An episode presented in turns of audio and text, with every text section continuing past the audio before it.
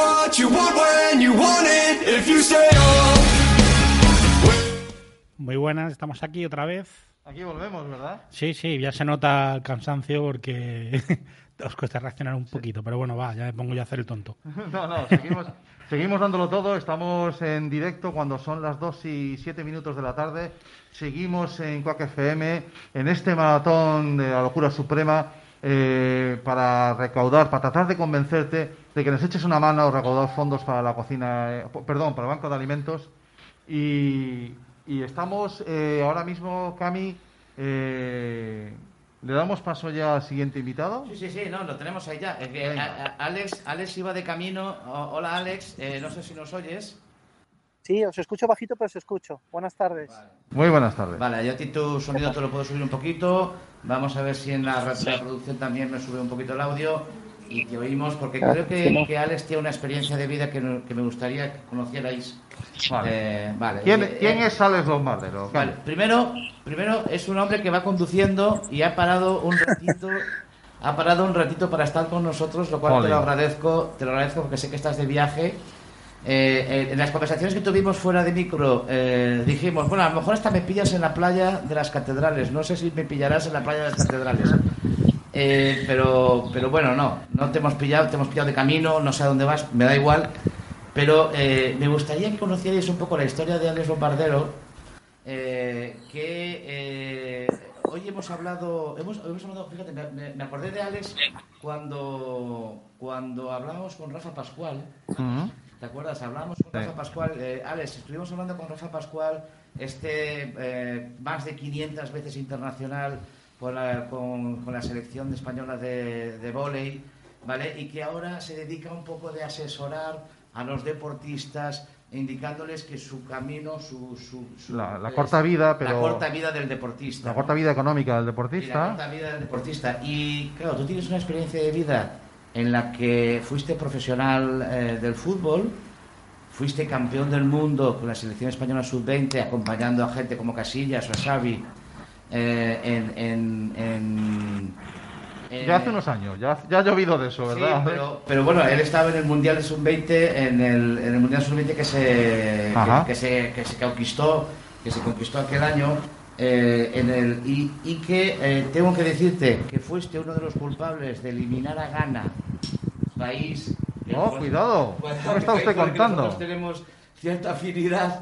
Qué interesante. tiraste uno de los penaltis que eliminó a Ghana eh, y que, sin embargo, se trunca tu carrera eh, por un problema que tienes en la cadera, ¿no? Eh, eh, ¿Recuerdas ese momento, ¿no? Ese, ese momento en el que tu carrera, tú ibas a que te dieran el alta y el médico te dice, Así es. eh, eh, te- espérate, espérate que tengo que hablar contigo, ¿no? Hombre, ese momento la verdad que fue el más duro de mi vida, porque al final yo solo vivía para el fútbol, o sea, desde muy pequeño lo tenía muy claro, evidentemente eh, sabemos la dificultad que tiene el hecho de intentar ser profesional, pero bueno, eh, al final eh, yo los estudios pues los dejé, no los acabé, había estudiado administrativo, o sea que al final yo lo único que tenía en mi vida era el fútbol. Entonces yo siempre, siempre he tenido muchos problemas de, de- lesiones, eh, pubalgia, problemas de aductores y al final venía todo encaminado por, por una enfermedad degenerativa que tuve en los huesos.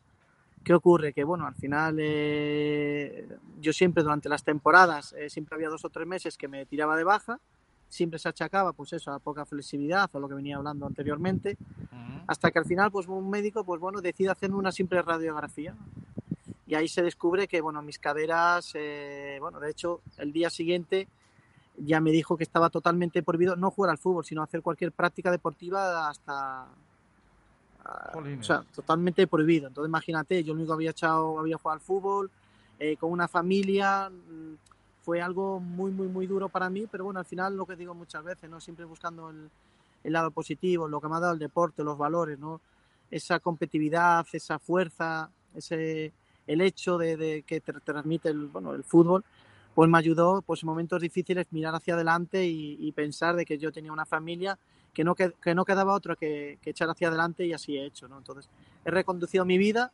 eh, eh, y la verdad que soy muy feliz a día de hoy. Este, este, este chico de este chico de Oseiro, si no, si no me equivoco, ¿vale? De, de este chico que... que- que- Del Ayuntamiento de Arteixo, Ayuntamiento muy cerquita de Coruña. que, que- que tenía esa trayectoria que se trunca en ese momento, pero que eh, empieza ahí una, una nueva fase, una nueva etapa, ¿no? Empieza... eh, eh, eh, hubo un tiempo que estuviste, que caminaste con, con la ONCE, eh, con, la- con los, con los medios de la, de la, que la ONCE te ayudó eh, a pues, arrancar tu nueva etapa, pero creo que ahora es que estás, este, nuevamente estás ligado al mundo del fútbol, ¿no? Si no me equivoco. No se escucha, ¿eh? A ver si me oyes. Te escucho Hola. fatal. Sí, ahora, ahora, ahora dime. Escucho muy bajito, pero bueno, intentaré. Sí, sí. Vale, vale. Pues a ver si te voy a poner eh, la parte que, que te... A ver, a ver si ahora me oyes un poquito mejor. Quizás me oigas, quizás me oye- me oigas un poquito mejor ahora.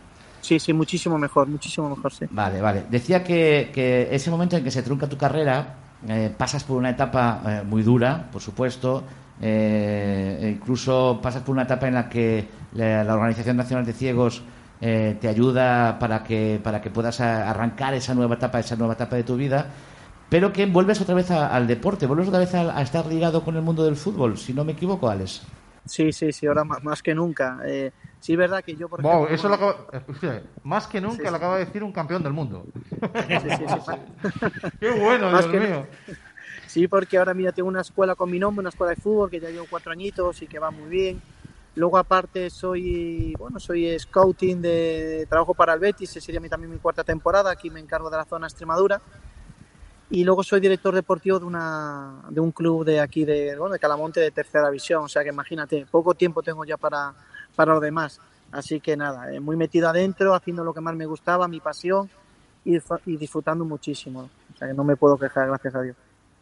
O sea, que ese, como a mí me encanta esta, esta era, una- era un contacto de Jareas. Sí, que Jareas sí, sí, había sí, contactado, sí. Jaime había contactado contigo, con- con- contactado contigo y nos dijo, oye, tenemos que entrevistar a Alex. Pero a mí esta, esta entrevista hoy, eh, eh, eh, quiero decir, eh, hoy lo que estamos haciendo es eh, tratar de recaudar fondos para eh, el Banco de Alimentos, pero me parece que, eh, Alex, eh, tenemos otro día con más calma, con tranquilidad, sentarnos y charlar un ratito de todo ese proceso, ¿no?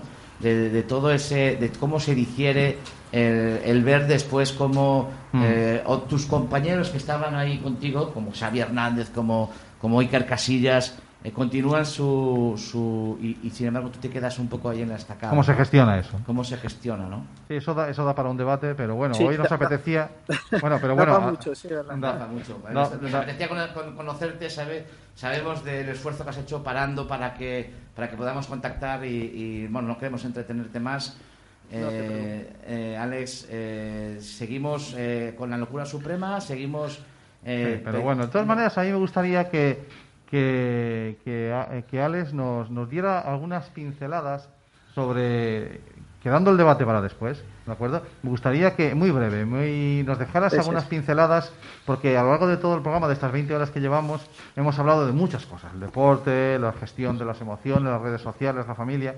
eh, y, y que nos dieras algunas pinceladas o algunos consejos para, para esos padres que tienen, que tienen un chaval que, tiene una frustración enorme, eh, salvando las distancias, pero que no es capaz de salir porque a lo mejor eh, él no, no, no- avanza en los estudios o sencillamente tiene una situación que le, obliga a abandonar eso que le apasiona, ¿de acuerdo? Entonces, que nos dieras algunas pinceladas, algunos consejos a esos padres desde tu experiencia de, de- de cómo gestionar con, con un chaval que a lo mejor se encuentra en una situación de esa que te acabo de describir.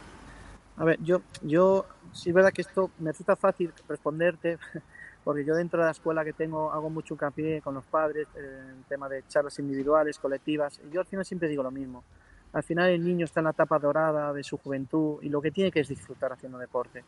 Eh, evidentemente lo más importante son los estudios, tienen que hacerle ver que al final por venir viene todo por, por, por, por- para prepararte en la vida y que luego al final el deporte en sí en edades tempranas tiene que ser un hobby, o sea, el, el padre que disfrute del niño, que lo vea, que lo deje ser feliz, porque al final eh, nosotros en nuestra juventud no teníamos la presión que a día de hoy puede ejercer los padres, ¿no?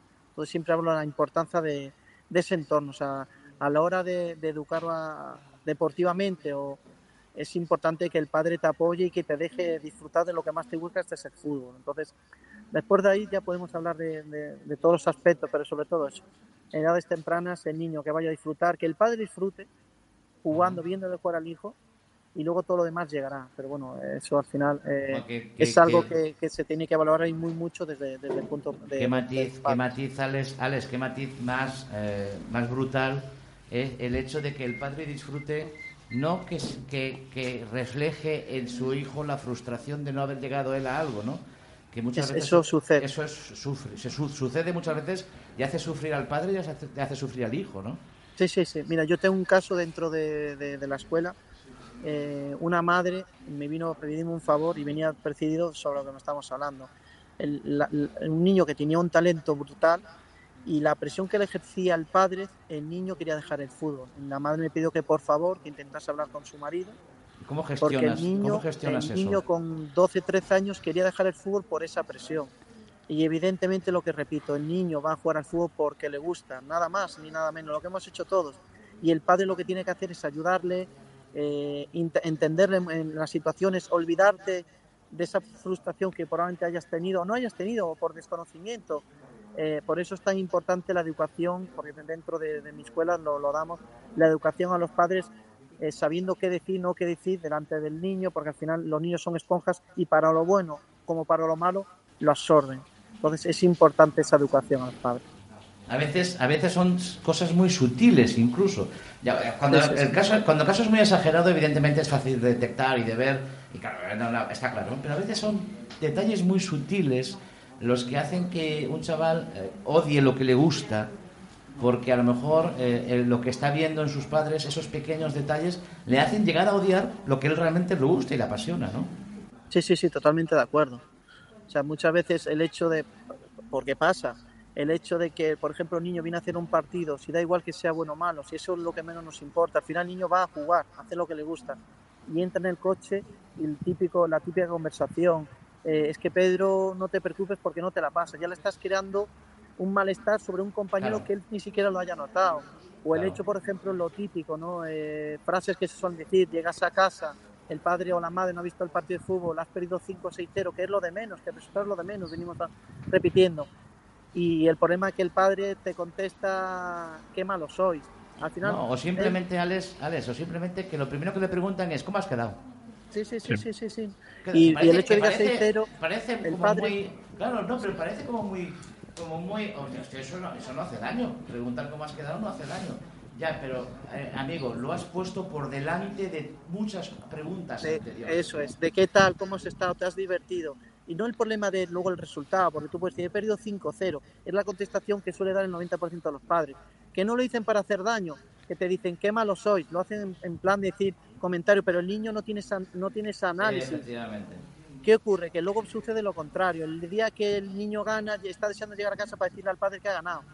Y lo primero que dice, ¿cómo habéis quedado? 2-1 hemos ganado. Y la respuesta al padre, qué malos son nosotros. Al final siempre te, Claro. no, sa- no sabemos, no sabemos contestar y eso es tan importante como, como el hecho de dejarlo disfrutar. Y a veces esa sutileza verdad Julián Sí, sí, la verdad.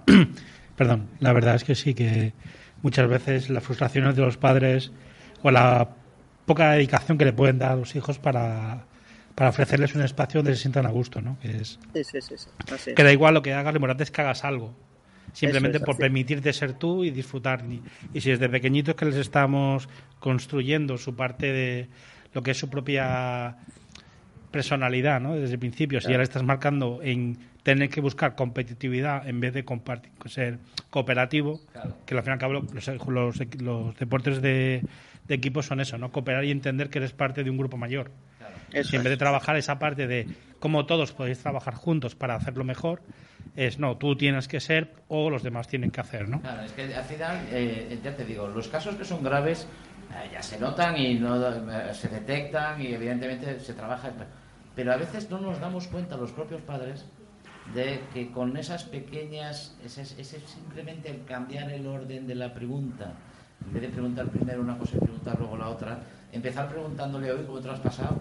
Sí. Eh, eh, y, y cómo y has visto, y te lo has pasado bien y los demás lo han pasado bien, habéis disfrutado entre todos, sí.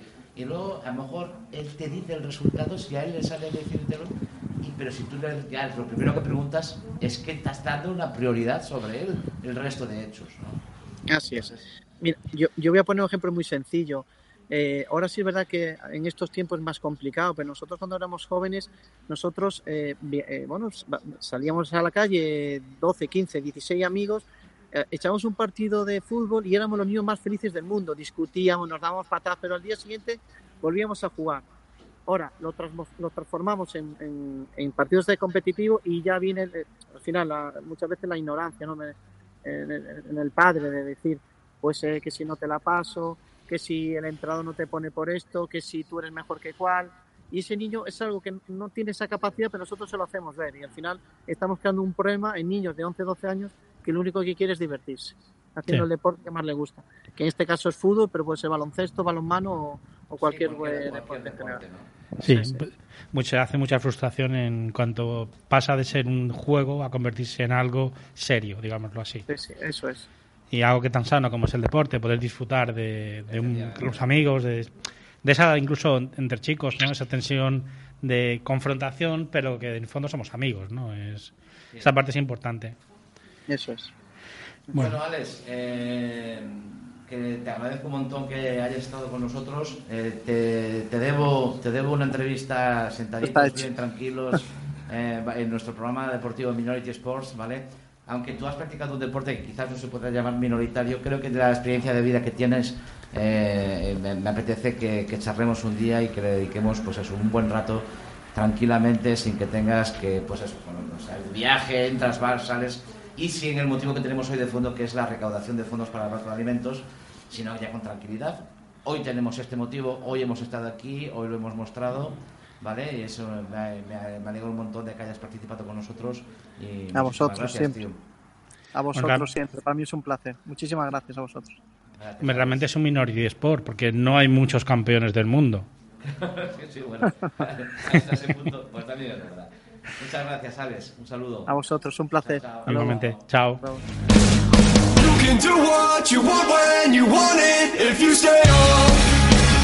chao.